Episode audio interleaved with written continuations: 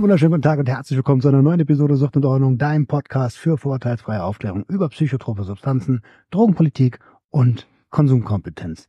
Ey, Leute, es ist total geil. Ich habe heute das erste Seminar des Jahres gegeben in Sachen Konsumkompetenz an der Berufsbildungsschule 2 hier in Wolfsburg. Hier sitze ich nämlich gerade und nehme eine Episode auf. Nicht allein, wie immer. Ich habe zwei Gäste am Start und das ist der liebe Helge und der liebe Till. Hi. Guten Tag. Willkommen in unserer schönen Schule. Ist wirklich schön. Also es ist, ich habe mir, ehrlich gesagt, habe ich mir Maroda vorgestellt. Was? Nochmal Roda?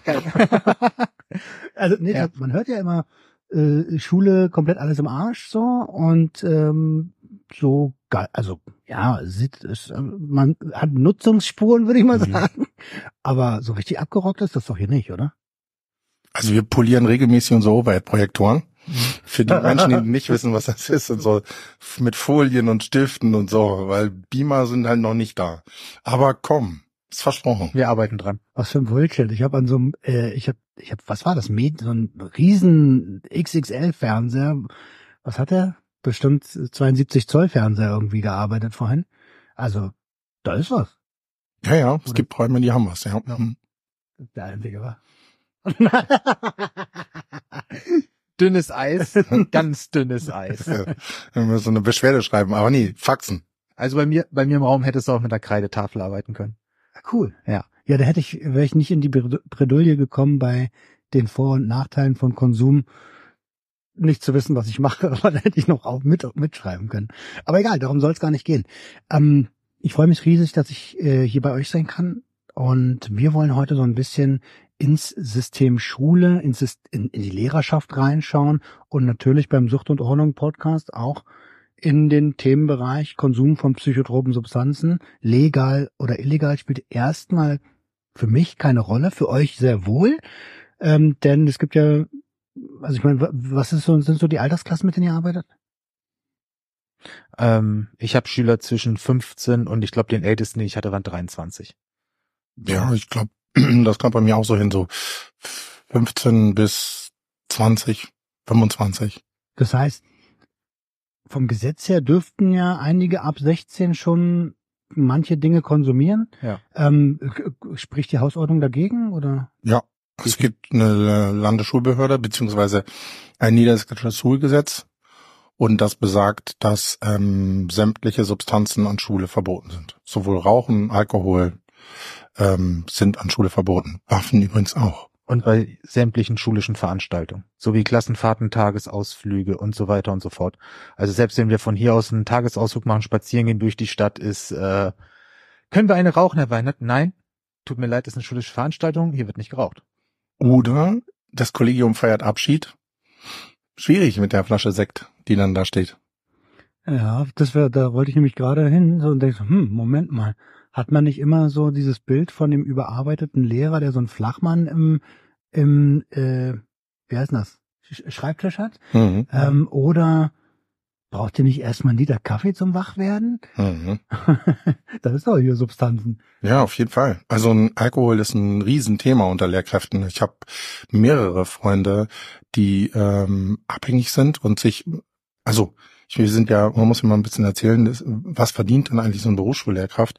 Die verdienen ja alle ganz gut. Also jetzt gab's eine Gehaltsanpassung, das auch äh, Grund-, Lehr- und Hauptschule. Die verdienen jetzt, ähm, naja, also Besoldungsstufen in Stufen eingeteilt, das muss man verstehen, damit man weiß, wem man zu tun hat. Die haben sonst A12 verdient. Das sind, oh, was ist das so netto? Zweieinhalbtausend Euro netto. Ähm, das wird jetzt zum 1. August 24 gab es eine Angleichung zwischen dem Studienrätin oder Studienrat und der Lehrkraft. Ähm, Studienräte sind zwei studierte Unterrichtsfächer und die kriegen A13. Und dann hat man schon mal so mit Familie und Zuschlag so viereinhalb Steine. So, das heißt, Oh. ja, ja. Das heißt, ähm, und das steigt noch mit dem Alter. Es gibt sogenannte Erfahrungsstufen. Das wird also mehr. Ja, ja, mehr, genau. Und ähm, das heißt, man kann schon einen guten Scheiß kaufen. Also du kannst dich mit dem ganz guten Chianti um die Ecke saufen. Und das passiert häufig. Klar. Mal ganz kurz zur Einordnung für die Leute, die im Beamten Schulwesen oder im öffentlichen Dienst nicht so ganz fit sind. Was ist A und E? Es gibt ja noch E8 und sowas. Genau. Was, Ja. was, was geht da ab? Was ist das? Also E sind die im öffentlichen Dienst. Das heißt, ähm, das sind Angestellte. Und A sind die Besoldungsstufen für die Beamten. Wer das nachlesen will, kann man das super googeln. A12, A13 googeln, Lehrkraft Niedersachsen. Das ist ja Landesbedienste des Landes, nicht des Bundes. Wenn du Landesbediensteter bist, kriegst du Kohle. Wenn du Bund bist, hast du es richtig geschafft. Das ist wie bei den Polizistinnen und Polizisten, die da an der Grenze stehen, sind Bundesbeamte, die kriegen nochmal richtig viel mehr Schotter als die, die fürs Land arbeiten. Und was besonders, wenn wir über Einkommen reden, ist das noch schwieriger, wenn du eine Lehrkraft hast, die angestellt ist und daneben die gleiche Arbeit macht, exakt die gleiche Arbeit, weil sie nicht verbeamtet worden ist. Verbeamtet wird man nur bis 45. Und du hast daneben den Kollegen oder die Kollegin sitzen, die A13 kriegt, die machen exakt den gleichen Job und haben so, was will ich sagen, 500 Euro Unterschied. Ja. Wow. Ja. Eine ist kündbar, die andere nicht. Ja, ja, die Beamten sind unkündbar, ne? Aber dazu Genau. muss man auch sagen, die Kündbare kann auch selber kündigen. So, wenn wir ähm, Ah. den Job wechseln wollen, weil wir unzufrieden sind oder weil wir uns was anderes vorstellen oder man ähm, im Amt aufsteigen möchte und die Schule wechseln muss, dann geht das bei uns nicht so schnell wie im normalen Arbeitswesen, sondern wir müssen Versetzungsanträge stellen, denen muss man stattgeben oder auch nicht. Das kann sich dann drei Jahre ziehen, dann bis zum dritten Versetzungsantrag. Also das ist dann alles ähm, ja ein schwierigeres System. Also wir haben in vielen Sachen einen guten Bonus. Es gibt aber auch Nachteile in der ganzen Geschichte. So, Ja. das heißt, wir müssen, ja, ne, man darf nicht streiken, wir dürfen nicht auf die Straße gehen, wir dürfen uns nicht beschweren. Es gibt für uns kein offizielles Beschwerdesystem. Also wenn ich jetzt, ich könnte nicht zur Landesschulbehörde gehen und mich beschweren, sondern ich muss einen Dienstweg einhalten. Es gibt nicht mal einen Beschwerdeort für Lehrkräfte, außer die eigene Schule und den einzelnen eigenen Vorgesetzten. Gibt Oh. es offiziell nicht.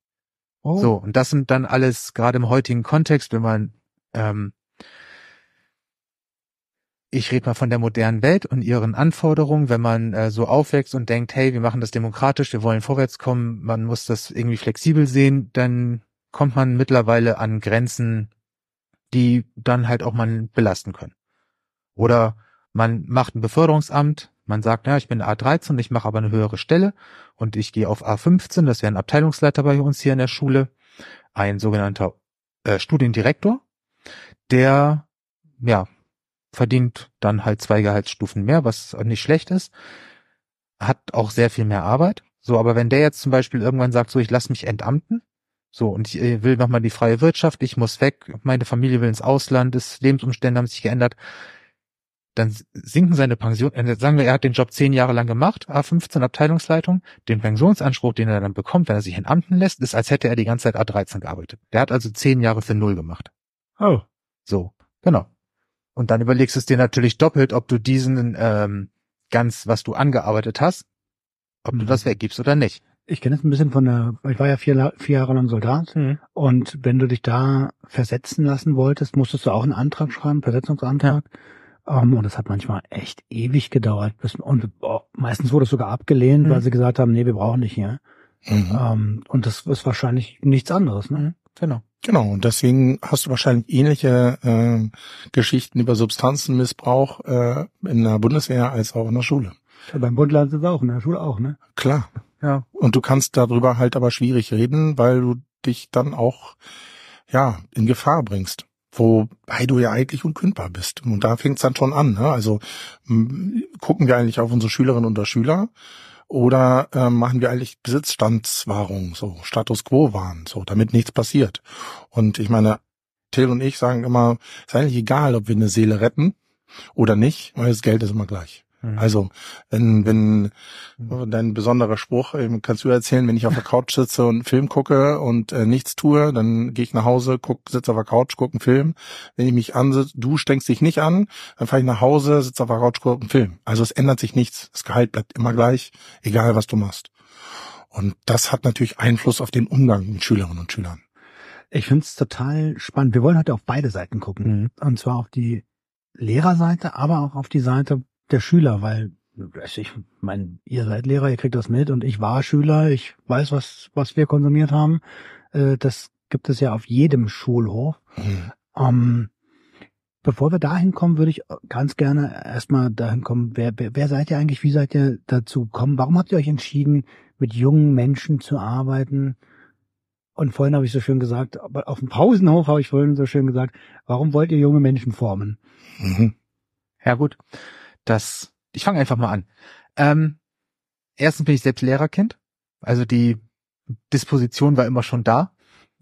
Dann, ähm, also ich habe eigentlich Koch gelernt und habe auch Jahre in Küchen verbracht und habe dann irgendwann gesagt, so ich habe keinen Bock mehr drauf, habe mein Abitur nachgemacht, ganz normal, zweiter Bildungsweg, wirklich drei Jahre schön zur Schule gegangen in Berlin Schöneberg, ähm, habe dann mein Abitur gemacht und dann habe ich mir gedacht, okay, ich mache Lebensmittelwissenschaftsingenieur. Ingenieur klingt nach Geld, das ist hervorragend. So, hat vielleicht was mit Kochen zu tun, Lebensmittel kenne ich ja. Habe mich angemeldet in der Uni und saß dann in Vorlesungen, dachte mir, nee, das, äh, Alter, ich komme gar nicht klar. Mathematik, Chemie, Werkstoffkunde, alles Mögliche und das war nicht meins. So und dann habe ich nach einem Jahr beschlossen, dass also erstens verstehe ich nicht, was ich hier tue und zweitens äh, ist mir die das Leben an der Uni irgendwie, ich komme nicht hinterher und drittens ähm, wenn ich das später als Job mache, mir Zahlen anzugucken und zu überlegen, wie ich die Zahlen verändere, dann ist das genauso wie in der Küche, da gehe ich dran kaputt. Mhm. Und dann bin ich wieder kochen gegangen und dann äh, hatte ich eine wunderschöne Küche und ich hatte auf meinem Posten immer Lehrlinge. So, die kamen immer zu mir, weil irgendwas war halt. So, und ich habe festgestellt, ich arbeite gern mit den Jugendlichen. Die scheinen aber auch gern mit mir zu arbeiten. Und dann habe ich mir gedacht, ja, warum nicht? So, ich hatte selbst scheiß Berufsschullehrer, das hat keinen Spaß gemacht. Die waren unzugänglich, die waren reserviert. Ich weiß nicht, jeder kennt diesen Lehrer. So jeder hat in seiner in seiner Kindheit in seiner Jugend Lehrer gehabt, mit denen bin ich dann klargekommen. Da konnte man connecten, weil man irgendwie wusste, okay, der der ist irgendwie da. So und dann gab es Lehrer, wo du ganz klar gemerkt hast, ja, ich das ist als, als würden sie eine Lehrerrolle spielen. So, die sind nicht wirklich da, sondern sie sind als Rolle da und die versuchen Lehrer zu sein. So. Und das wollte ich anders machen. So, und dann bin ich studieren gegangen, dann, dann sind wir nach Hannover gezogen, da habe ich mein Studium gemacht. und das erzähle ich jetzt, glaube ich, das erste Mal live. Ähm, und ich musste mich entscheiden, Fächer. Und ich dachte mir so, okay, Fächer, ja, boah, also Lebensmittel war klar, ich mache Ernährung, das geht gut. Und als Zweitfach so boah, Mathe, Deutsch, Englisch, Alter, Politik, oh, umständlich. Sonderpädagogik. Oh, Sonderpädagogik ist einfach, meine Mutter ist äh, Sonderschullehrerin, so das, das mein Ding. Und dann war aber ein Aufnahmegespräch mit den Professoren. Dann bin ich hin und habe gesagt, ja, hier bin ich, im Gespräch und so. Und dann sagte der eine, ja, und wenn sie im Unterricht sind, ich sage, ja, ich bin ja gelernter Koch. Und dann bin ich mit denen in der Küche und so weiter und so fort. Und dann sagt er irgendwann zu mir, aber Sie wissen schon, dass Sie Theorie Lehramt machen. Ich sage, ja, sehr. Klar. Aber ich kann ja bestimmt mal irgendwie in die Küche gehen. Mhm. Und der schmunzelte so und ich dachte mir, ja, siehst du, hat ja wunderbar geklappt. So, ich darf doch zur Uni gehen. Aber danach habe ich erstmal nachgeguckt, wo der Unterschied zwischen äh, Theorie-Lehrkraft und Fachpraxis-Lehrkraft ist. Das war mir bis dahin nicht klar. Dann war mir gleich, wer Theorie-Lehrkraft. Oh, gut, dann, ich habe mich jetzt dazu entschieden, dann mache ich das halt. Ähm, ja. Aber es war genau das Richtige. So, Theorie-Lehrkraft, ne, wie wir vorhin drüber gesprochen haben, A13, äh, Theorie-Lehrkräfte werden noch schlechter bezahlt, die kriegen nur A9, sind aber 38 Stunden in der Schule. Ja, 28, 28. und kriegen A8, glaube ich, Einstiegsgehalt. Ja. Also ein Scheißgeld. So, also das und, heißt, du hast eigentlich am Anfang gar nicht. Ja. Richtig. Und dann dachte ich mir so, ich hab's doch ganz gut gemacht. Und jetzt nach neun Jahren, den ich den Job mache, jetzt im Dezember, im Dezember sind es zehn Jahre, das Jubiläum, ähm, weiß ich, dass ich genau den richtigen Job für mich gefunden habe. Ich mach, ich bin gerne Lehrer, ich unterhalte mich super gern mit Jugendlichen ich habe für mich auch immer das Gefühl, dass ich vielleicht auch nicht der typische Lehrer bin, aber das tut den Jugendlichen nur gut. Und wenn man mich äh, mittlerweile, wenn Leute mich fragen, ähm, was ich als Lehrer gut mache, dann kann ich sagen, dann sage ich mittlerweile voll überzeugt, ich tue meinen Schülern gut. So, ab vom fachlichen oder sonst irgendwas, aber ich tue den Jugendlichen, mit denen ich zusammenarbeite, gut. Fertig. Und sind wir mal ganz ehrlich? Also damit hast du ja schon über 50 Prozent meines meines Erachtens nach, ne? ich habe ja keine Ahnung, aber meines Erachtens nach hast du damit schon über 50 Prozent Erfolgsquote, weil die Leute dir dann halt auch mal zuhören. Ja. Helge, wie war es bei dir? Ja, ähnliche Geschichte wie bei Till, nur der Part mit der Sonderpädagogik nicht. Ähm, ich bin auch gelernter Koch, habe ähm, dann gedacht, so, also eigentlich bin ich Hauptschüler und ähm, habe dann aber in der Hauptschule viel Musik gemacht und so und hatte keinen Bock auf Mathe und den ganzen Scheiß. Und ähm, hab dann, ja, mein Vater war mein Musiklehrer. Oh. Und ja, das war aber gut. Ah, Okay. Ich war in Musik immer gut und ich hatte, ähm, es gibt, es gibt, es gibt in einen, Triangel. Ja, ja. Spaß, Spaß, Spaß. naja, Triangel, Nachher gleich, Triangel. aber Pass auf. das ist nicht witzig. ähm, nee, ich habe ähm, tatsächlich was ich gemacht, Keyboard gespielt und nachher Schlagzeug. Und es gibt eine legendäre Aufnahme äh, vom NDR. Da war der Übertragungswagen, früher war das ja noch mit so riesigen Kameras und ganz viel Stress und viel Kabel und so. Da haben wir in der Aula live Musik gemacht. Und wir hatten eine Band, die hieß Downtown Dreads. Alle, die das hören, manche gibt's noch, die mich dann hören und sagen, ah, damals mit Helge und so. Ähm, freut mich immer, wenn ich die wieder treffe und höre. Die sind auch alle schon sehr alt jetzt. Und ähm, dann wurde ich interviewt von dem Moderator und hat gesagt, ja, ich habe nämlich Conga gespielt. Und Conga muss man wissen, Perkussion ist ja in Hauptschule immer so richtig, also dann hast du irgendwas falsch gemacht, ne? Weil wenn du eine Rassel kriegst, man, du damit macht er nicht so viel kaputt, gib ihm meine Rassel. Ich habe das aber mit, ich fand's geil. So, ich habe damals schon Chaka Khan gehört und Stevie Wonder und so. Und ich habe gedacht, unterschätzt nicht Congas. Hab Ich Conga gespielt, La Isla Bonita von Madonna mit richtig Seele. Und dann hat er mich gefragt, so, ja, hier so, du bist ja, hier machst du ja Musik, wieso kannst du denn das so gut? Und dann habe ich live, im Live-Radiosendung gesagt, ja, das ist eigentlich, weil ich begabt bin. Und dann, Alter, ich habe danach so hart gelitten. Und äh, dann habe ich hinterher mit dem Moderator gesprochen und so, der Vater ist Musiklehrer. Ich sag live im Radio, nationalweit, so, dass ich begabt bin. So, Alter, was ist das für ein Scheiß? Und äh, ich habe geheult wie ein Schlosshund. Und dann irgendwann habe ich mit dem Moderator gesprochen und dann meinte der zu mir so, weißt du, ich würde es drin lassen. Und er so, wieso? Ja, Mann, Alter, du bist begabt. Hast doch nur gesagt, was du bist. Du hast geil gespielt, Mann. Du kannst das. Lass das drin. Naja, ich musste dann noch zwischen zwei und drei Jahre das mir immer anhören. Das wurde dann auf Kassette angenommen und dann so, ja, ich habe das auch gehört. Und so, guck mal, er hat begabt gesagt. Ihr Vater so und er hat begabt gesagt. Ich habe das dann, irgendwann lernt man damit umzugehen. Und dann, früher war das ja noch so, es versendet sich. Das ist ja nicht so wie heute, dass es für Ewigkeiten ist, sondern dann, damals gab es Versenden. Und ähm, so, ja. Jetzt könnt ihr es alle wieder rauskommen. Jetzt bin ich alt genug, holt das wieder raus, spielt es mir wieder vor. Ich höre es mir gerne nochmal an. Und dann irgendwann habe ich entschieden, so, nee, ich möchte irgendwie noch mehr. War dann ein Jahr in den Staaten für so ein Entnazifizierungsprogramm, parlamentarisches Partnerschaftsprogramm. Das hat man angefangen nach dem Zweiten Weltkrieg. Dann waren junge Leute in den USA, in das Mutterland der Demokratie. Können wir uns auch drum streiten, ob das noch so ist. Die Zeiten ändern sich. Damals war das noch so. Bisschen wie die, wie die Kreuzzüge, aber Exakt. Ähm, und dann habe ich irgendwie da ähm, ja ein Jahr lang gelebt oder anderthalb Jahre in der Nähe von Chicago. Auch schön diesen Schulgong im Hintergrund. ist vorbei. Wenn das da war. Dann mach's gut. Und ähm, ja, dann habe ich ähm, dann danach gemerkt, so irgendwie möchte ich noch mehr, habe mich da viel mit mit ähm, American History beschäftigen dürfen, habe in der Marching Band gespielt, Football gespielt und sowas. Und als ich zurückgekommen bin, habe ich dann gesagt, so ich möchte noch mal mehr machen und dann ähnlich äh, habe ich erstmal Kochlehre gemacht, damit ich was Ordentliches habe. Ne? Mutter, Vater macht was Ordentliches. Und habe dann in der Sternegastronomie gearbeitet und dann schon den ersten Kontakt mit Substanzen gehabt, weil irgendwie in der Sternegastronomie gibt's so viel Druck, das ist Hardcore. Also Till würde das wahrscheinlich ähnlich sehen. Also Sternegastronomie ist Krieg. Nein, du nicht. genau. Ja, ja. Aber tatsächlich, mein, mein Ausbilder beziehungsweise mein Chef war halt immer auf Zinne, schon um sechs, um elf. Dann gab's das Feierabendbier, haben wir auch schon drüber gesprochen. Dann gab's natürlich den Feierabendkasten. Alle haben gesagt, na, ein Bier geht. Und dann hat keiner mehr gezählt. So, und da war ich ähm, 18 oder 19. Und ähm, wir haben einfach noch so viel gearbeitet. Wir haben zum Teil 17, 18 Stunden am Tag gearbeitet. Und immer dann, wenn die Leute feiern gegangen sind, haben wir gearbeitet. Und dann kommt man in so eine eigene Welt. Und dann trifft man halt den Türsteher und äh, die Leute, die da arbeiten in der Gastro, mit denen hat man zu tun, so die den Laden betreiben. So, und deswegen habe ich die alle kennengelernt. Und dann kommt man irgendwie auch in diese Szene rein. Und weil die alle so ballern, ähm, muss man sich dann halt entspannen, so der Klassiker. Dann trinkt man halt noch was und so. Und so kommt man dann ins Geschäft. Und irgendwann habe ich gesagt, das ist nicht mein Ding. Ich möchte noch mal irgendwie, also ich habe das gerne gemacht, dann eine schwere Allergie gegen Fisch gekriegt und gesagt, ich gehe noch mal studieren. Hab dann mein Abi nachgeholt. Zwölfte Klasse Hauswirtschaft, so Kartoffeln schälen für Fortgeschrittene. Und äh, und habe dann danach eine Aufnahmeprüfung gemacht. Das nennt sich Immaturenkurs oder Begabtenaufnahme. Da kann man dann ohne Abi mit zwölften Schuljahr in die Uni gehen, macht so ein Gespräch. Ich glaube, du hast das auch gemacht, Till, ne? Nein, auf gar keinen Fall. Also, und dann muss man so ein Aufnahmegespräch machen und dann wird gesagt, so hier, Hand über dich, hiermit bist du unifähig. Äh, voll, aber du musst schon noch studieren. Ja, ja, Ja, ja, ja, klar. Es geht nur, du hast halt keine Fach, also keine Hochschulreife, so wie ich das gemacht habe, ne? Drei Mhm. Jahre allgemeine Hochschulreife, ich konnte studieren, was ich wollte.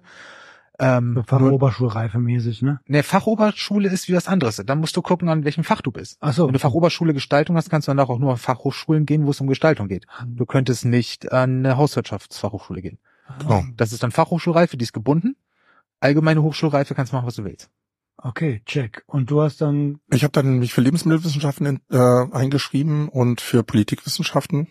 Fand beides geil, habe in Politikwissenschaften nur Geschichte gemacht und ich wollte immer sagen, hey, ich find's richtig scheiße und dann wurde aber mein Prof hat dann immer gesagt, nee, also das kann man so eine französische Revolution, das muss man so sehen und ich so, oh, halt, okay.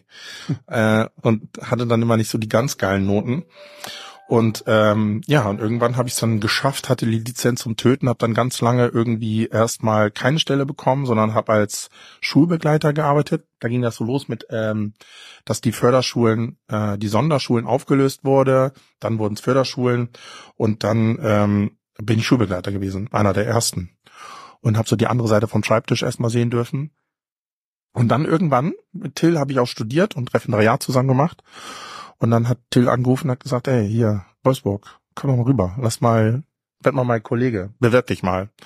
Und dann habe ich das gemacht und dann hat quasi Till mir eine Stelle hier an der BBS 2 und das war dann die sogenannte Planstelle. Dann wurde ich verbeamtet. krass. Äh, Also erstmal danke für den kurzen Einblick. Till, du bist doch richtiger Connector, ne? Ja, ich Das mach ist das gerne. Voll cool. ähm, äh, kann man ja an der Stelle auch mal sagen. Ohne, ohne dich würde ich jetzt ja heute jedenfalls nicht sitzen. Ähm, und wir würden heute hier nicht aufnehmen. Wir würden schon aufnehmen, aber nicht heute halt. Ähm, äh, schöner kleiner Einblick. Ich habe mich gerade die ganze Zeit parallel gefragt, hey, könnte ich eigentlich noch Lehrer werden? Ich bin 39 Jahre alt, äh, aber man muss immer irgendwas studieren, ne? Was ist Nein. ein Sport? Du könntest zum Beispiel zur Zeit ähm, Quereinstieg machen. Hm. Die Schule kann sagen, also zum Beispiel machen wir mal Thema Elektrotechnik. So, es gibt keine Lehrkräfte für Elektrotechnik, das den Job will einfach keiner machen. Alle gehen in die Wirtschaft, Mhm. weil sie da halt äh, zum Teil mehr verdienen. Und ähm, es gibt aber, und dann kannst du sagen, okay, ich habe Elektriker gelernt, ich möchte Quereinstieg machen. Dann kommst du an die Schule, wirst ganz normal A13 bezahlt, wie ein normaler Lehrer, machst aber anderthalb Jahre Referendariat, also den Anerkennungsdienst. Was nicht ganz einfach ist, wenn man nie mit ja, pädagogischer Bildung oder so zu tun hatte. Ähm, ich will das gar nicht bewerten. Es gibt Quereinsteiger, die machen einen geilen Job, es gibt Quereinsteiger, da denkt man sich, okay, ja, aber das gibt's bei Lehrkräften auch, das gibt's überall. Aber ja, du könntest das machen. So, du hast mal Fotograf, als Fotograf gearbeitet, irgendwas hast du mal gelernt. Wenn es eine Schule gibt, die sagt, ey, das äh, brauchen wir, wir könnten das und das und das Fach umsetzen, da gibt's manche Richtlinien, die irgendwie funktionieren, dann könntest du dich jetzt hier bei uns an der Schule melden. Unser Schulleiter wird sagen, ja, du machst einen Quereinstieg. Und dann wird's den nächsten Monat anfangen, wird's deine Besoldung kriegen, anderthalb Jahre Referendariat machen. Und wenn die dann sagen, ja, das ist ein Lehrer, und dann entscheidet unser Schulleiter, den stellen wir ein, dann wärst du äh, Lehrer. Und wenn du das alles hinkriegst, bevor du 45 bist, könntest du sogar noch verbeamtet werden. Das als ist ja Lebenszeit.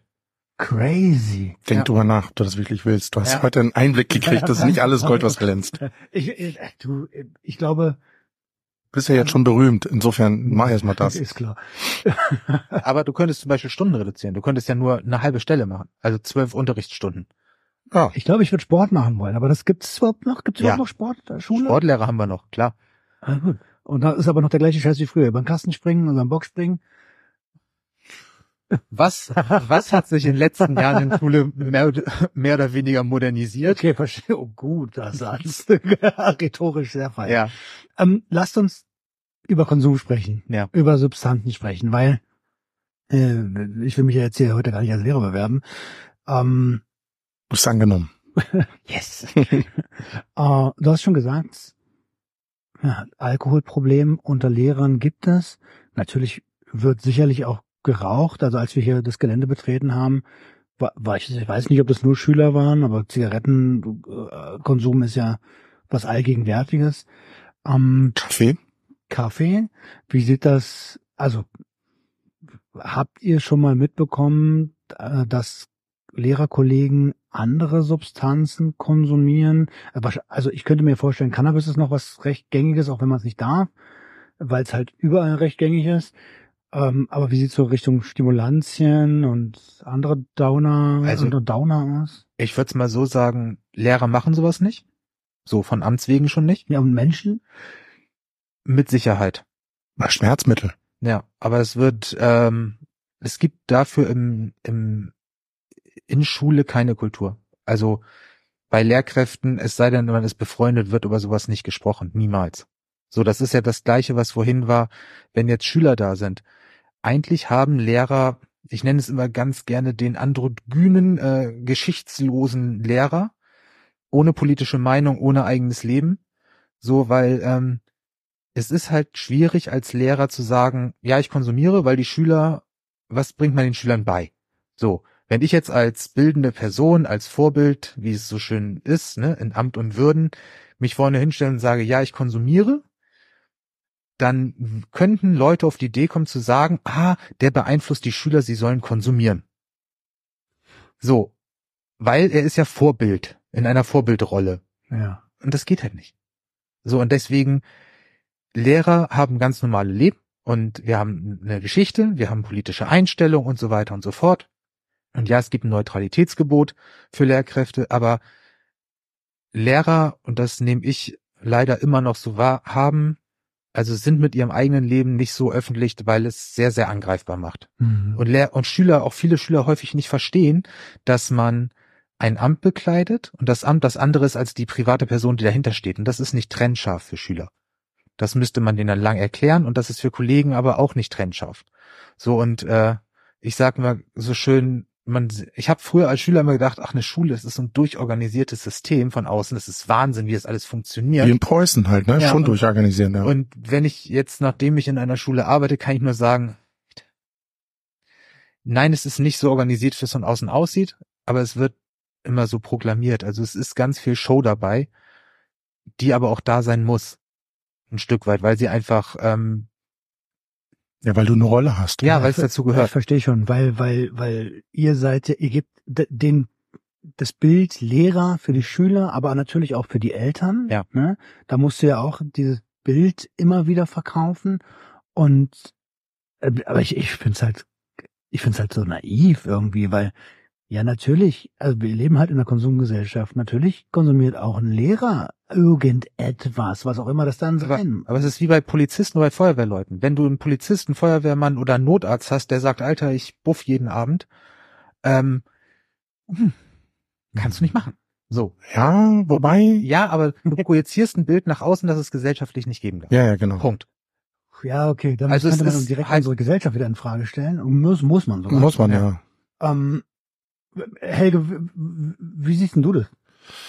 Ja, Till hat vollkommen recht. Aber die Rolle zwischen, weil da gerade der Polizistin oder der Polizist reinkam, ist schon unterschiedlicher. Ähm, da muss man mal in, in das niedersächsische Schulgesetz gucken. Und da findet man unter Paragraph 2, kann man auch nachgoogeln. Ähm, ich liebe das, das zu zitieren, zitieren, weil da drin steht Bildungsauftrag. Und unser Bildungsauftrag, wir haben einen Bildungsauftrag. Und der Bildungsauftrag, sagen wir mal, nicht Juristentrennschaft zitiert, aber der beinhaltet, dass wir Schülerinnen und Schüler auf den Grundsätzen unseres Grundgesetzes und des Humanismus erziehen und des christlichen Abendlandes. Den Teil lasse ich mal ganz gerne weg. Wenn ich den meinen Schülerinnen und Schülern vorlese, sagen die immer, was?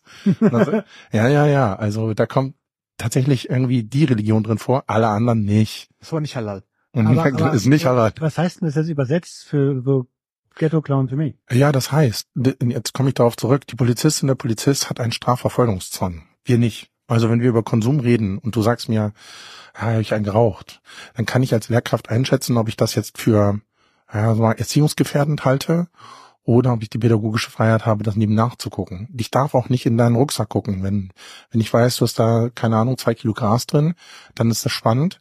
Das ist ja immer, immer, Riecht man? Roman, genau. Ko- Kommt dann immer so die Frage, äh, darf ich da reingucken? Man hat eine sogenannte Weisungsbefugnis. Weisungsbefugnis wissen viele Kolleginnen und Kollegen nicht, ist ein scharfes Schwert. Weil ich kann dir sagen, ich möchte gerne in deinen Rucksack reingucken und dann kannst du sagen, nö, will ich nicht. Und dann ähm, gibt's dann viele Lehrkräfte, die dann sagen, Mann, ich will aber, ich weiß aber, Roman hat da aber. Ja, ist aber egal. Das ist nicht unsere Aufgabe. Wir haben einen Erziehungsauftrag. Was ich dann machen kann, ist, dass ich sage, ja, okay, gut, bleib hier stehen und dann holen wir die Polizei. Na, ja. Und dann kommt die Polizei, das ist halt dann äh, ne, Gewaltenteilung, das ist dann halt die Exekutive, die darf dir dann sagen, ich gucke in deinen Rucksack. Und dann denken die Schülerinnen und Schüler immer, ich bin ganz schlau und lauf dann weg und erwarten dann, dass ich hinterherlaufe. Das ist sehr lustig, weil ich wollte nur ins Klassenbuch gucken und so, Kevin, äh, ich weiß erstens, wo du wohnst und zweitens, wenn ich dich haben will, lass ich die, lass ich, lass ich die Polizistinnen und Polizisten laufen. Warum soll ich denn hinterherlaufen? Und dann Du kommst ja wieder. ja, ja. Und dann gibt's ein, das ist, das wissen auch viele nicht. äh, Jetzt Schülerinnen und Schüler aufgepasst. Es gibt einen Beweisumkehrlast. Wenn du also gehst, musst du beweisen, wenn du dann schlau bist und das dann versuchst, zwei Kilo die Toilette runterzuspülen, was auch nochmal schwierig ist, aber andere Herausforderung, dann musst du beweisen, dass es nicht da war. Wenn Weil ich ja, als du vorher eine Weisung erteilt hast. Genau. Also, wenn ich sage, ich möchte in den Rucksack gucken, der Schüler sagt, Ja, ja. nein, ist nicht, ist mein Privateigentum, dürfen Sie gar nicht, dann sage ich, ich weise dich an, an der Aufklärung des, äh, des Tatbestands teilzunehmen. Vermuteten Tatbestand. Genau. Und äh, deswegen erteile ich dir die Weisung, Stehen bleiben. daran check. mitzumachen und mit dem Inhalt deines Rucksacks zu zeigen. In dem Augenblick gibt's diese Beweislastumkehr. Dann muss der Schüler nachweisen, dass es nicht so ist. Wenn er das nicht tut, Äh, danke. Ach krass. ja, und dann haust du halt ab. Und dann ist der Fall klar. Dann kann ich da ganz entspannt stehen und sagen, ich habe da mal einen Auftrag. genau, holt mal Kevin ran. So, aber der Strafverfolgungszwang ist, wir Lehrer können das machen. Nee, wir müssen das machen, wenn es um Leben und Tod geht oder wenn es über unsere über unsere Erziehungsauftrag hinausgeht. Deswegen das Zitat Wenn wir natürlich 2. den ganz klaren Verdacht haben. Polizisten müssen aber einer Sache Genau. nachgehen. Hm, Ja, okay, check. So. Ich verstehe nur. und ich- Klassiker, Klassiker, ganz kurz, für wenn du so Präventionsarbeit mit Polizistin machst. Eingangssatz ist immer, wir machen hier äh, eine Prävention und so. Sagen Sie mir bitte nicht, dass Ihr Sohn professionell Kokain verkauft oder einen Joint raucht, weil dann steht die Kavallerie morgen da und es gibt einen Durchsuchungsbefehl bei Ihrem Kind in der Wohnung. Ich möchte das nicht, Sie möchten das nicht. Machen Sie das so, dass Sie für einen Freund fragen oder so. Aber ich habe Strafverfolgungszwang. Und dann kommt man so ins Gespräch und du ahnst morgen, was da passiert. Ja, also mein Sohn habe ich den Eindruck, der vertickt. Und am nächsten Morgen weißt du, Alter, Katastrophe. Dann treten die die Tür ein, ne? Ja, klar, müssen sie ja. Ja, genau, das müssen sie. Weil anfangs, wenn du selber den Anfangsverdacht lieferst, Ja. Mhm. dann müssen sie. Operational Security, ne? Also immer schön überlegen, was man sagt und wie man es sagt. Das ist übrigens ein sehr, sehr guter Tipp. Nicht nur im Bereich psychotrope Substanzen, sondern generell fürs Leben. Beim, Bu beim Bund, bei den Funkern gibt's so einen gibt's so einen Satz, erst denken, dann drücken, dann reden. Und das ist eigentlich überall das Gleiche. Ja, genau. Ja. Ähm, okay, also das, das heißt, ihr habt, ihr habt ja schon mal so eine ganz spezielle Funktion als Lehrer. Ihr dürft, ähm, ihr, ihr dürft das Bild nicht gefährden, so. Und das ist so ein bisschen wie das Ansehen der Bundeswehr der Öffentlichkeit, so. so Ja, so die moralische Instanz sozusagen, ja, die, das, das, das, was die Gesellschaft von einem Lehrkraft möchte. Und jetzt lasst uns doch mal hinter diese Fassade gucken, ähm, ohne dass ihr, also ist ja klar, erst denken, dann drücken. Mhm. Ähm, wie sieht's, wie sieht die Realität aus? Nicht an dieser Schule, aber an anderen. Ich würde gerne nochmal zu Till, weil Till vorhin gesagt hat, als er eingangs gesprochen hat darüber, dass er was anders machen will. So, das geht mir auch so. Ich glaube, deswegen können Till und ich auch sehr connecten. Und es gibt dazu auch eine Studie, die vielleicht ganz spannend ist, die man mal hinterherlesen kann, wenn man möchte, und zwar die Hattie-Studie. Hattie-Studie müsste jetzt irgendwie, weiß ich nicht, fünf, sechs Jahre alt. Das ist eine sogenannte Metastudie. Die hat mehrere Studien miteinander verglichen, mit dem Ziel rauszufinden, was macht guten Unterricht. Und ähm, was macht guten Unterricht? Das ist ganz einfach die Lehrkraft. Weil die muss eine Beziehungsebene aufbauen.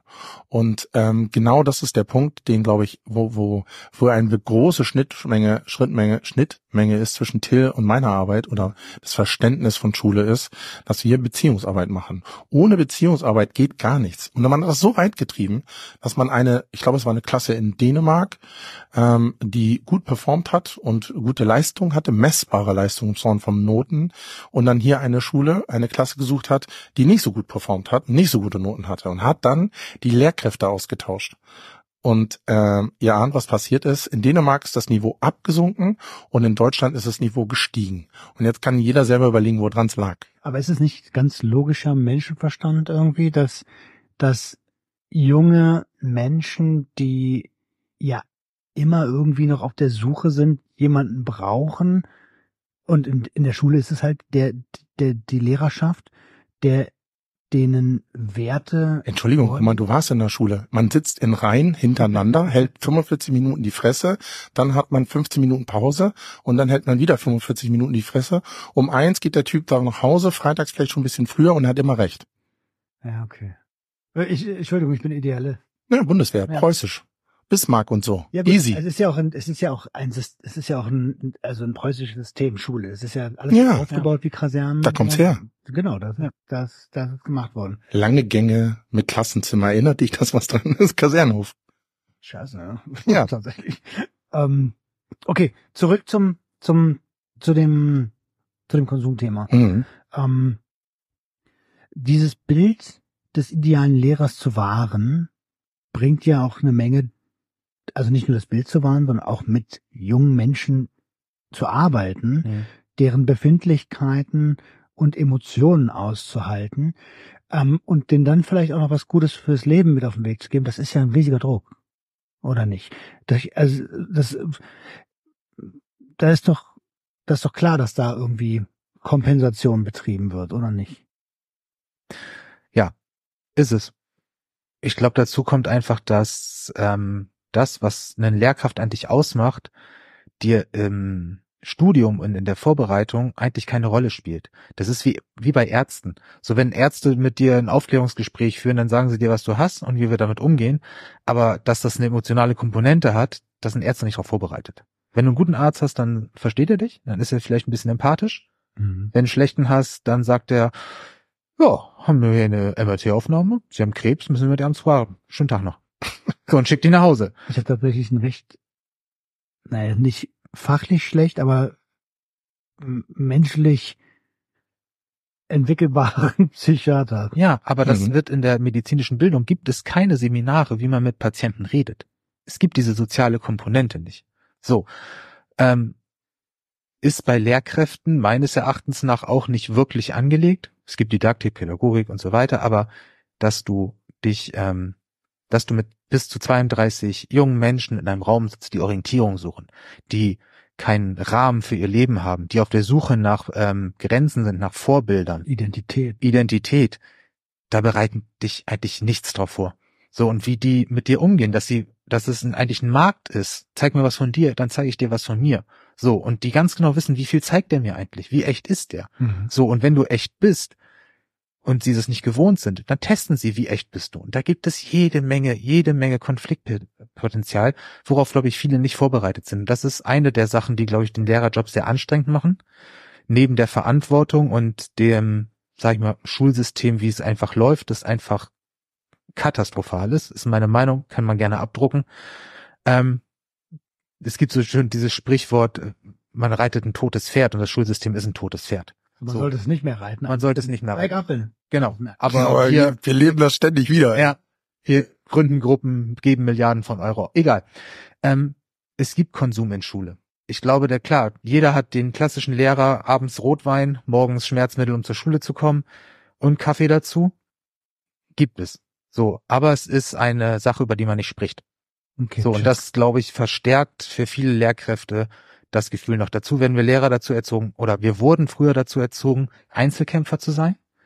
Ne, das ist mein Klassenraum, ich bin verantwortlich, ich bin Klassenlehrkraft, ich habe die Lösung für alles, ich gebe die Noten, ich bin dies, ich bin das. Gatekeeper. So, genau. Ja, klingt wie Patriarchat. Ja, voll Natürlich ist es. Ist es ja auch. Ist es. so. Und jetzt, mittlerweile soll man ja in, in Teams arbeiten und wir kommen hierher und wir wollen in Teams arbeiten, treffen auf Leute, die 30 Jahre Lehrer sind, die noch gelernt haben, sie sind verantwortlich, ihre, ihre Text, ihre Arbeit. Die wollen nicht in Teams arbeiten, weil sie es nicht gewohnt sind. Und das ist okay. So. Recht haben per Definition. Und das ist ein riesen Spannungsfeld. So. Und ja, es gibt den Konsum, es wird nicht drüber gesprochen. Es gibt zwar immer wieder mal Rundbriefe und Erlasse, wie man doch im Kollegium mit damit umgehen soll, wenn einem auffällt, dass Kollegen vielleicht Probleme haben, dann sollte man da ähm, Soll man ja nicht machen. Mit den Reden wahrscheinlich. mit den reden, beziehungsweise soll man das vielleicht melden oder Melden ist geil. ja, Ja. Aber was, also ich meine, dann Äh, kann, Klaus geholfen, dann kann denen geholfen werden.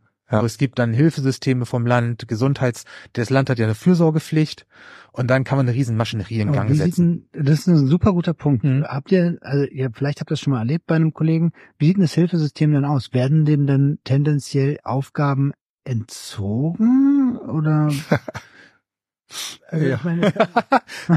Also, oh, dass mir mal eine Arbeit abnimmt, wäre geil. Habe ich noch nie ich erlebt. Meine, es gibt ja, es gibt ja, es gibt ja auch für Lehrer irgendwie Sachen, die die cool finden und dann gibt es ja. halt diesen Standardunterricht. Ja. Und mein, mein erster Gedanke wäre, oh, wenn ich jetzt jemanden hab, der äh, eine Problematik, womit auch immer entwickelt hat, ja, dann ziehe ich den ja, also die, das, das Grundding muss ja funktionieren, aber dann nehme ich ihm halt das weg, was Spaß macht.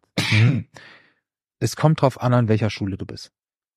So, weil eine Schule, mhm ist angebunden in ein Landesgesetz, aber jeder Schulleiter ist oberster Behördenleiter und hat für seine Schule eigentlich zu sorgen, wie sie funktioniert. Wenn du jemanden hast, der empathisch ist, den es interessiert, wie die Kollegen und Kolleginnen ticken, ob es denen gut geht oder nicht, ob sie eine vernünftige Arbeit machen, aus welchen Gründen können sie die machen, dann hast du Glück.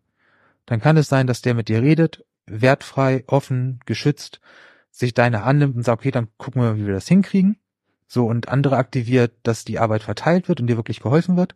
Oder du hast eine Schule, wo es nicht so ist, dann hast du halt Pech gehabt. Ich finde auch hier spannender. Ich meine, wir haben ja vorhin schon darüber gesprochen, wie ist denn das, wenn man Hilfe braucht? Generell in Deutschland. So, ich habe keinen gebrochenen Arm, ich habe was im Kopf. So, ja, dann muss man sich halt als Lehrkraft zusammenreißen. Und das ist voll gut, weil wir haben ja gar kein, also wir haben viel zu wenig Lehrkräfte und auch dieses, dieses, die, ähm, also diese diametrale Berichterstattung ist immer krass. Also in den Nachrichten, weil ich höre ich immer so, ja, wir haben Lehrermangel und wo sollen wir die alle noch herkriegen und Fachkräftemangel, was wir alles haben. So, und dann denke ich mir so, okay, hat mal jemand die Ausbildung angeguckt?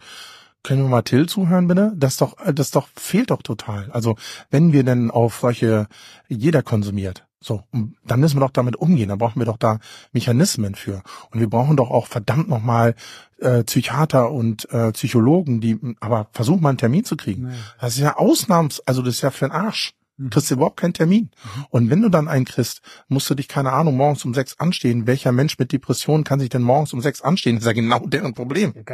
Ich komme ja nicht mal aus dem Bett. Ja, genau. Und das ist halt die Scheiße so. Da müssen wir echt umdenken. Und da muss muss Schule und Ausbildung in allen Stufen sich einfach anpassen. Und da sind Till und ich uns, glaube ich, auch vollkommen einig.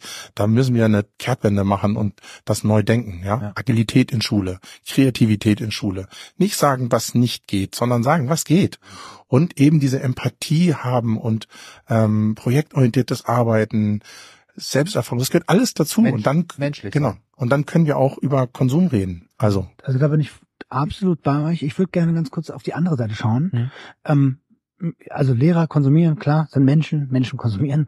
Dementsprechend, also konsumieren Schüler auch. Ich und ich habe heute in äh, einige sehr interessierte Gesichter geguckt, mhm. habe heute Fragen gestellt bekommen, die Hinweise liefern. Und wie, wie, seht ihr, wie seht ihr das als Lehrkräfte? Also ihr kriegt das ja auch mit. Mhm. Ähm, wie, über welches Ausmaß sprechen denn da?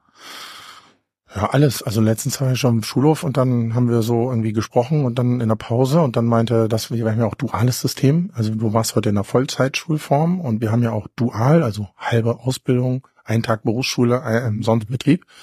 Dann standen wir draußen und äh, dann hat er mir gesagt so, ja, Kletti, hier mach jetzt den Lachgas. Da sind jemand so Lachgas mitgenommen und ich so, Alter, was? Erzähl mehr. Ja, und ja, so ein Ballon und wurde mir auch echt nicht gut. Ich fand's auch ungeil. Also, aber ich habe so eine Flasche zum Geburtstag geschenkt bekommen. So eine Lachgasflasche. Und dann habe ich gedacht, das krass. Und dann muss ich auch erstmal so, okay. Äh, meistens gehe ich dann zu Till und muss reden und sag, Till, Alter, was Lachgas, wie funktioniert das? Was soll der Scheiß? Oh, ist das nicht lebensgefährlich? Und dann, genau, ja, kommt auf an, ja aber dann, äh, das ist ja auch nicht die Welt, in der ich lebe. So. Ähm, also klar, bin auch ein Mensch, der konsumiert. Man sieht mich ja jetzt in YouTube, ist jetzt auch nicht der schlankeste. Also ich habe kompensiere das auch oftmals mit Essen zum Beispiel. Das ist einer meiner großen ähm, Laster. Aber mit Lachgas habe ich halt keine, keine Erfahrung so. Äh, und das ist auch eine Welt, die ich nicht gern betreten wollen würde. Und da ist es dann schwierig, mit umzugehen, tatsächlich. Mhm. Okay, also Substanzen, die jetzt quasi also kann man es Modedrogen nennen, was so auf dem Schulhof passiert? Ja, Lachgas kann ich noch nicht. Äh, kann, also Cannabis ist ja immer schon eine Modedroge. Mhm. Das ist ja, ist ja teilweise Kultur. Äh, aber für junge Leute tatsächlich birgt es ja jede Substanz äh, Gefahren. Mhm. Äh, übrigens auch für Erwachsene. Also es gibt nie, ein- es Mhm. gibt immer ein Restrisiko. Ähm, kann man da, gibt's alles, die ballern wahrscheinlich alles durch die Bank weg, oder? Ja. Also ich glaube, ich kann jetzt nach den knapp zehn Jahren sagen, ähm, es gibt alles und es wird auch ausprobiert. Und das ist, glaube ich, nur natürlich. Es sind die Jugendlichen in der Pubertät. Aus, es muss sich ausprobiert werden. Ähm, was ich sehe, ist, dass es, oder was ich wahrnehme, ist, dass es eine, eine Enthemmung gibt, würde ich es mal nennen. Ich weiß nicht, ich meine, wir haben früher auch gesoffen. Es gab so Cola-Corn-Partys oder ein, ein, ein Mark-Partys war das damals, wo jedes Getränk eine Mark gekostet hat. Geil. Ähm, aber wenn ich mitkriege, dass es heutzutage Schüler gibt, die mir erzählen, Alter, ich habe gestern eine Flasche Whisky Tornado trinken und ich weiß, was Tornado trinken ist, aber dass sie das ansetzen und sich das versuchen, ganz im Körper laufen zu lassen auf einen Schlag, sowas auf die Idee bin ich früher nicht gekommen. Und das meine ich mit Enthemmung. Die, also die, ich glaube, die Art und Weise des Konsums ist eine andere geworden. Sie ist intensiver geworden und ich glaube, die Substanzen an sich sind intensiver geworden. Ich war letztes Jahr in Holland, ich war in Amsterdam, ich habe in einem Coffeeshop geguckt und wenn ich sehe, dass es mittlerweile ein ähm, Hasch gibt zu kaufen mit einem THC-Gehalt von 42 Prozent, da frage ich mich, okay, wollen die sich ein Bein aboperieren oder geht es eigentlich um Entspannung? Mhm. Und ich glaube, das ist ein Riesenproblem, was Schüler auch nicht mehr einschätzen können. So, weil sie hören, okay, es ist Marihuana, aber was ist denn da drin? So, wie viel ist denn da drin? So, dann gibt es die künstlichen THC-Stoffe, die mittlerweile dazugeballert werden, die riesen Gefahren birgen. Und ich glaube, das ist ihnen nicht klar. Und sie kommen, auch? ja, richtig. Es wird nicht drüber gesprochen. Es ist alles nicht legal. Es ist alles unter der Decke. Man redet halt als Lehrer nicht drüber. Das, ne, die das Gesellschaft redet nicht drüber, weil es sei nicht, was nicht sein darf. Und das ist ähm, für die Schüler schwierig. Aber ja, sie konsumieren. Es gibt den Kiffer, es gibt die Leute, die koksen. Schüler, Mhm. die in der Schule morgens äh, auf dem Klo sich bestimmt eine Nase nehmen. Ähm, es gibt die, die am Wochenende losgehen und feiern. Techno ist wieder da, 90er Jahre. Wie nennt man das mittlerweile? Ich habe ich letzte Woche nicht zugehört. Aber es sind 90er Jahre Partys wieder. So, und ich höre die Musik und ich denke mir, ha, geil ist wie früher. Ja. So Wahnsinn. Und es kommt alles wieder. So, jetzt, äh, was geht jetzt rum? In Berlin konnte man äh, 1D LSD kaufen. Mhm. So im Laden, weil, hey, es ist kein LSD, es gehört nicht ins Gesetz. So, und dann wird's vertrieben. Und das schafft alles ein, und gerade bei LSD so, ja, nimm, ne, mach. Die, die Dosierung steht dabei, aber wer kümmert sich drum? So, die Jugendlichen sehen, ja, ist klar, hau ich mir rein. Ich lese auch nicht, wie viel Volumenprozent mein Alkohol hat. So, und dann ballern die sich zwei von, der sind ja nur so groß. So, dass da, Das spielt gar kein richtig, dass da 200 Milligramm äh, LSD-Gehalt drin sind. Ich habe mir diesen Laden mal angeguckt, dachte mir, okay, äh, von der Geringdosierung bis zu einer Volldosierung, wo im Internet steht, das ist eine absolute Volldosierung und das ist ein kleines Pappding. Und das Mhm. legen die sich auf eine Zunge und denken sich so, wenn sie es nicht wissen, hey, cool, Viertelstunde rum, ich merke immer noch nichts. Noch Dann nehme ich mal eine zweite. So. Und das Problem ist, nach einer Stunde hast du ein Riesenthema. Ich So, und das wissen sie nicht. So, und ich glaube, das ist einfach, die Enthemmung ist da. Aber Ja. Konsum hast du alles. Ganz kurz einmal nur der Vollständigkeit halt- halber korrigieren. 200 Milligramm LSD wäre extrem viel.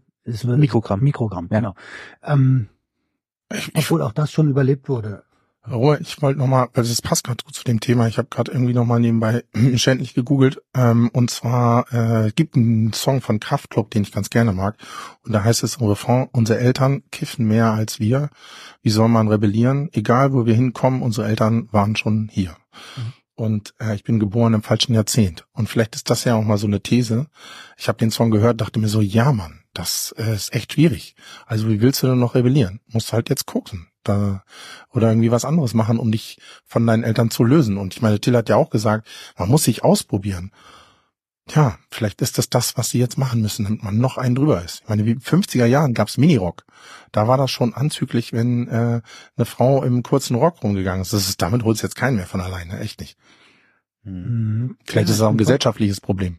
Ich bin voll bei euch. Ja, overdosed. Ne, ne, ne, naja, ein Abgrenzungsprozess muss ja immer stattfinden. ne? Mhm. Und da, na, dass der durch in der Regel in der Pubertät durch Rebellion stattfindet, auch klar.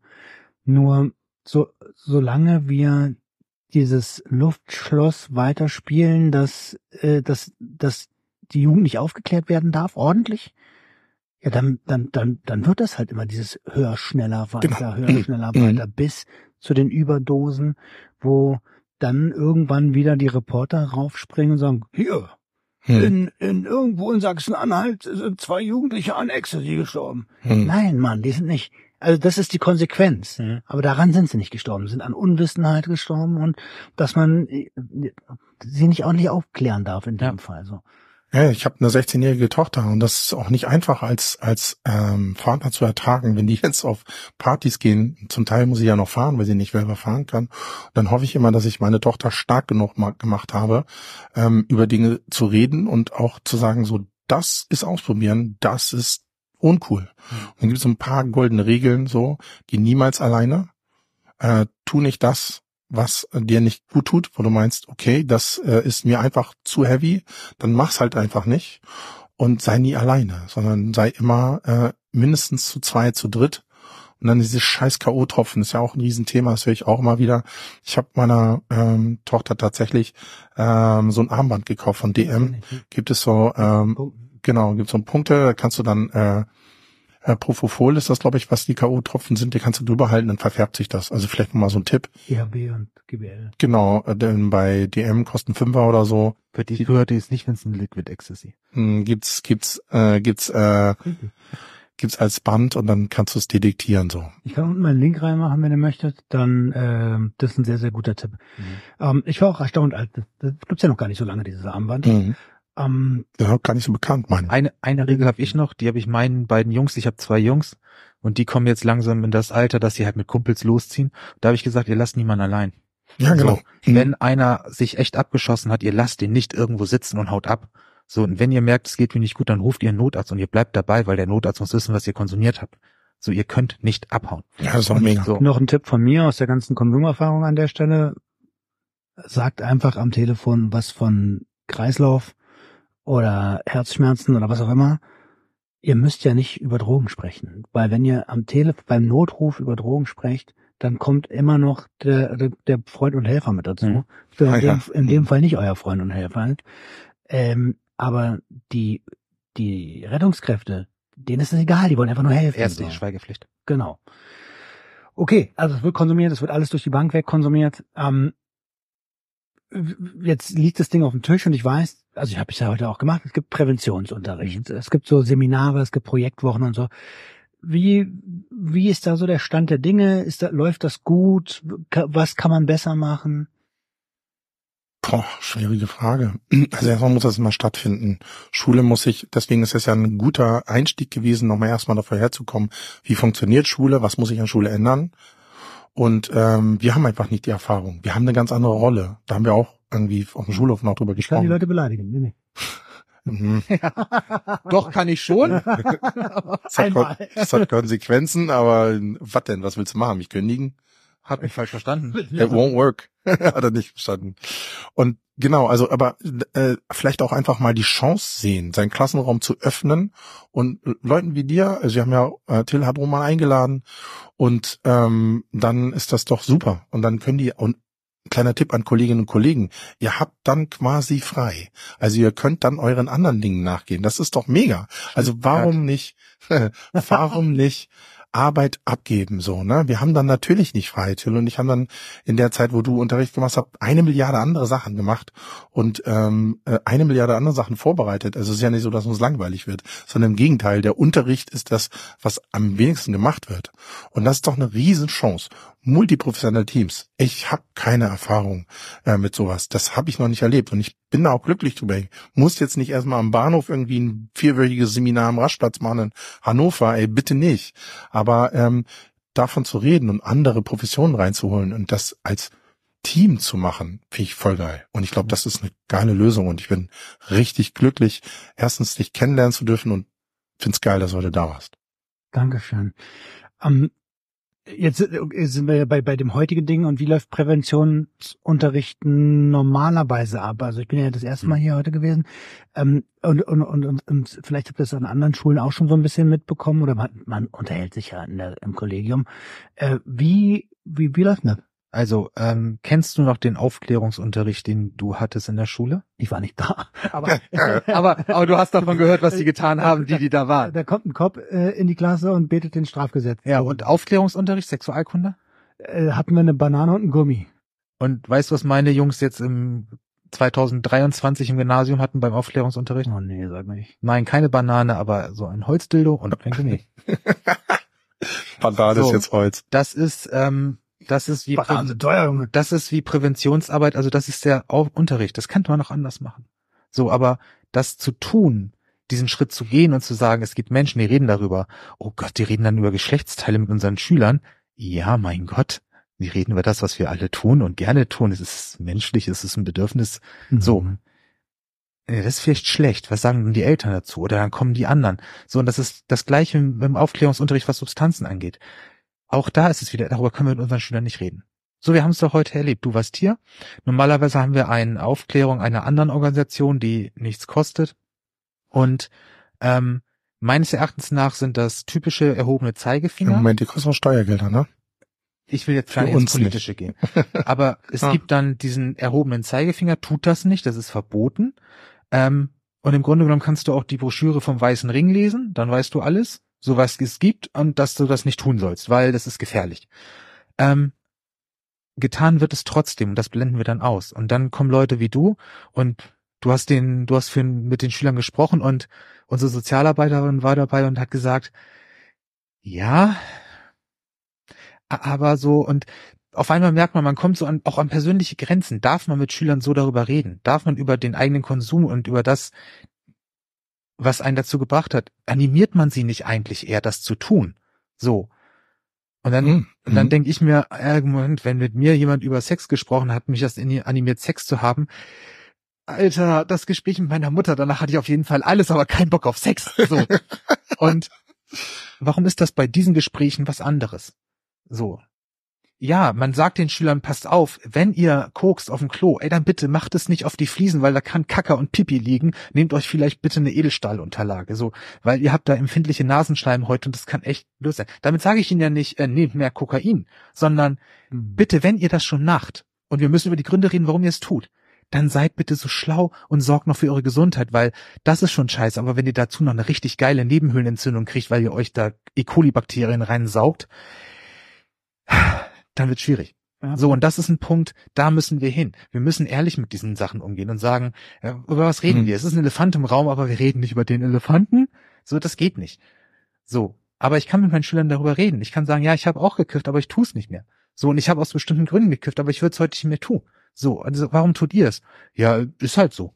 Ach so, ja, ist halt so. Das ist ein geiler Grund, ey. so weil denk mal drüber nach. Ja, was ist unser Bildungsauftrag, ne? Unser Bildungsauftrag ist zu erziehen und nicht irgendwie zu sagen, was falsch und was richtig ist, sondern wir haben den Menschen im Vordergrund und wir wollen ihn erziehen. Und das, das, weil du es gerade sagst, falsch und richtig, das ist eine der für mich grundlegendsten, tödlichsten Sachen, die Lehrer haben. Wir müssen bewerten. Und Und wir sagen immer, was alles nicht geht. ja, und naja, auch, auch was gut ist, was schlecht ist, was ausreichend ist, was befriedigend ist. Und das ist finster, weil wir bewerten auch das Leben der Schüler. So, und die Schüler fühlen sich bewertet und dann ist jegliche Kommunikation. Voll. Ich kann dir eine Sache sagen. So, es hat ungefähr zehn Minuten gedauert, da hatte ich den Raum. Mhm. Also ich hatte das Vertrauen von allen Ja. da drin. Und wenn jemand in die Klasse kommt, der diesen 0815 Präventionsunterricht macht, wo keiner Bock drauf hat, der Ja. da sitzt, wo alle sagen, ey, ganz ehrlich, was willst du mir erzählen? Ich habe wahrscheinlich deutlich mehr durchgemacht als du. Richtig. Äh, und, und du weißt noch nicht mal, wovon du richtig quatscht, so. Da hören die doch nicht zu. Das ist, die, du verlierst du die doch von vornherein. Ja. Und, und wenn wir nochmal an den Anfang unseres Gespräches gehen und sagen, ey, Vertrauen, Erziehung. 50 Prozent des Erfolges. Nein, 90. Vielleicht sogar 90, ja, Hm. 90. So, das gleiche wie in der Therapie übrigens. Passt Hm. auf, dass ihr mit euren Therapeuten cool seid. Ähm, dann, dann muss man doch diesen Weg gehen und offen und ehrlich sprechen. Voll. Wir haben heute Google, wir haben alles. Keiner lässt sich mehr verarschen. Hm, Ja, ja. Aber das, deswegen fand ich den Aufbau des Gesprächs, wir kommen immer an den Schluss zurück. Auch Faktenwissen oder fachliches Wissen, das kannst du erst erwerben, wenn du einen Zugang zu jemandem hast. Aber das missachten wir auch total. Deswegen ja eingangs das Gespräch, Preußen, alle in einer Reihe, Kaserne, Ansprache, Information ist raus. Trotzdem wird jeder drauf geschissen. Der eine war am Handy, der andere war keine Ahnung wo. Und dann machen die halt auch Scheiße, weil die dich auch nicht ernst nehmen. Aber wenn du sie catcht, wenn du sie berührst, dann kannst du ihnen vielleicht auch was erzählen. Und, und Schüler haben, und das ist auch meines Erachtens nach wirklich ein Riesenproblem mittlerweile, die Schüler haben sehr häufig die Einstellung, ja, sie müssen das, sie müssen mir ja was beibringen. Sie sind verantwortlich dafür, dass ich lerne, weil sie machen den Unterricht. So. Und die Eltern sind auch so. Ja, was haben Sie denn meinem Kind beigebracht? Ich sag gar nichts. Ich habe Ihrem Kind eine Situation geschaffen, wo es etwas hätte lernen können. Aber ob Ihr Kind etwas lernt, das entscheidet Ihr Kind. So, das mache nicht ich. Da komme ich immer zu dem Punkt zu sagen, was Helge vorhin erzählt hat. Das sage ich meinen Schülern auch. Ey, wisst ihr, was ich mache, wenn ihr alle, alle einen Abschluss habt? Dann fahre ich nach Hause, setze mich aufs Sofa, mache mir ein Bier auf und gucke mir einen Film an. Und wisst ihr, was ich mache, wenn ihr keinen Abschluss schafft? Dann fahre ich nach Hause, setze mich aufs Sofa, mache mir ein Bier auf und gucke mir einen Film an. So. Ob ihr was kriegt oder nicht, ihr wollt etwas von mir. So, ihr seid hier, weil ihr etwas von eurem Leben wollt. Ich brauche das nicht. Ich habe die Scheiße alles durchgespielt. Wo ihr wart, da war ich schon. So, ich habe meinen Abschluss, ich verdiene mein Geld, ich kann meinen Job nicht mehr kündigen. So, und ich kann auch nicht gekündigt werden. Aber da seid ihr noch nicht. So, und macht euch klar, es gibt diese schöne, wo ist das, der Advokat, der Teufel, der Anwalt des Teufels Mhm. mit, ähm, mit Keanu Reeves und, ist das El Pacino? Keine Ahnung. Da steht auch auch, es wird euch erzählt, ihr könnt alles werden, die Welt gehört euch und dann steht ihr fest, das könnt ihr gar nicht. So. Und das ist das gleiche bei den Schülern. Euch wird gesagt, das, das ist alles so. Ja, aber dass ihr das tut, dass die Welt euch nicht schuldet, sondern ihr euch bewegen müsst, das sagen sie ihm nicht. Und dann da habe ich ganz häufig Schüler, die sagen, das ist das erste Mal, dass eine Lehrkraft das sagt. Ich sehe es schade, weil eigentlich ist es seit der Grundschule so. Ey, So. und, und, und kann man, das dürfen sich jetzt auch gerne mal alle Eltern hinter die Ohren schreiben, weil es, ich finde es ein super wichtiges äh, Ding, das mal so auszusprechen.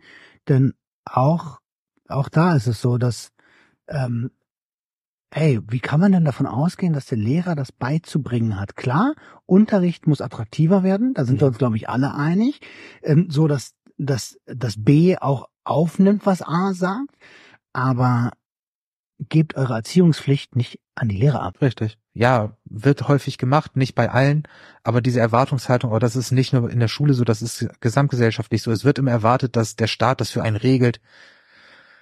Wir sind einfach dazu mittlerweile, ich glaube, als Nation zu satt und es wird, ist klar, dass immer irgendwas für uns gemacht wird und diese Erwartungshaltung ist einfach da. Mein Lieblingsbeispiel ist immer das von Matrix. Ich bin immer schon so alt, den ersten Matrix-Teil kennt kaum noch jemand, aber scheiß drauf, ich bin jetzt trotzdem. Ja, Ja. genau. Roman macht schon die beiden, die blaue und die rote Pille. Mhm. Und das ist halt, willst du wieder zurück in deine Blase, da wo alles gut ist. Und dann nimmt die blaue oder nimm die rote. Das ist jetzt zwar scheiße, aber dann arbeiten wir da dran mit der Realität, um was zu verändern und wird's dir danach gut gehen. Und äh, so versuche ich auch zu unterrichten. Also du entscheidest, welchen Weg wir gehen. Und die Konsequenzen trägst du. Und wir müssen das vorher besprechen und dann gehen wir den Weg. Und dann helfe ich dir so gut ich kann.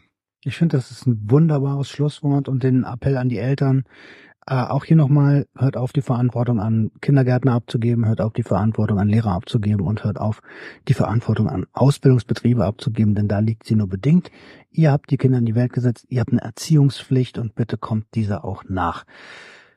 Ihr Lieben, Helge, Till, ich bedanke mich von ganzem Herzen für diese Episode. Es hat mir einen Heiden Spaß gemacht. Ähm, sehr, sehr schön, die Lehrerperspektive mal in diesen Podcast zu holen, denn die hatte ich hier noch nicht. Mhm. Ähm, vielen, vielen lieben Dank dafür. Und äh, ich verlinke, soll ich irgendwas verlinken? Keine Ahnung. Die. Schülerfirma. Und Ja. unsere Homepage von der Schule kannst verlinken. Okay. So, Okay. mehr können wir nicht anbieten. In diesem Sinne, ihr Lieben, wir hören uns nächste Woche wieder, wenn es wieder heißt. Herzlich willkommen zu einer neuen Episode Sucht und Ordnung. Peace out. Ciao. Ciao. Ciao. Ein bisschen Sucht ist doch in Ordnung. Es herrscht Sucht und Ordnung. Ein bisschen Sucht ist doch in Ordnung.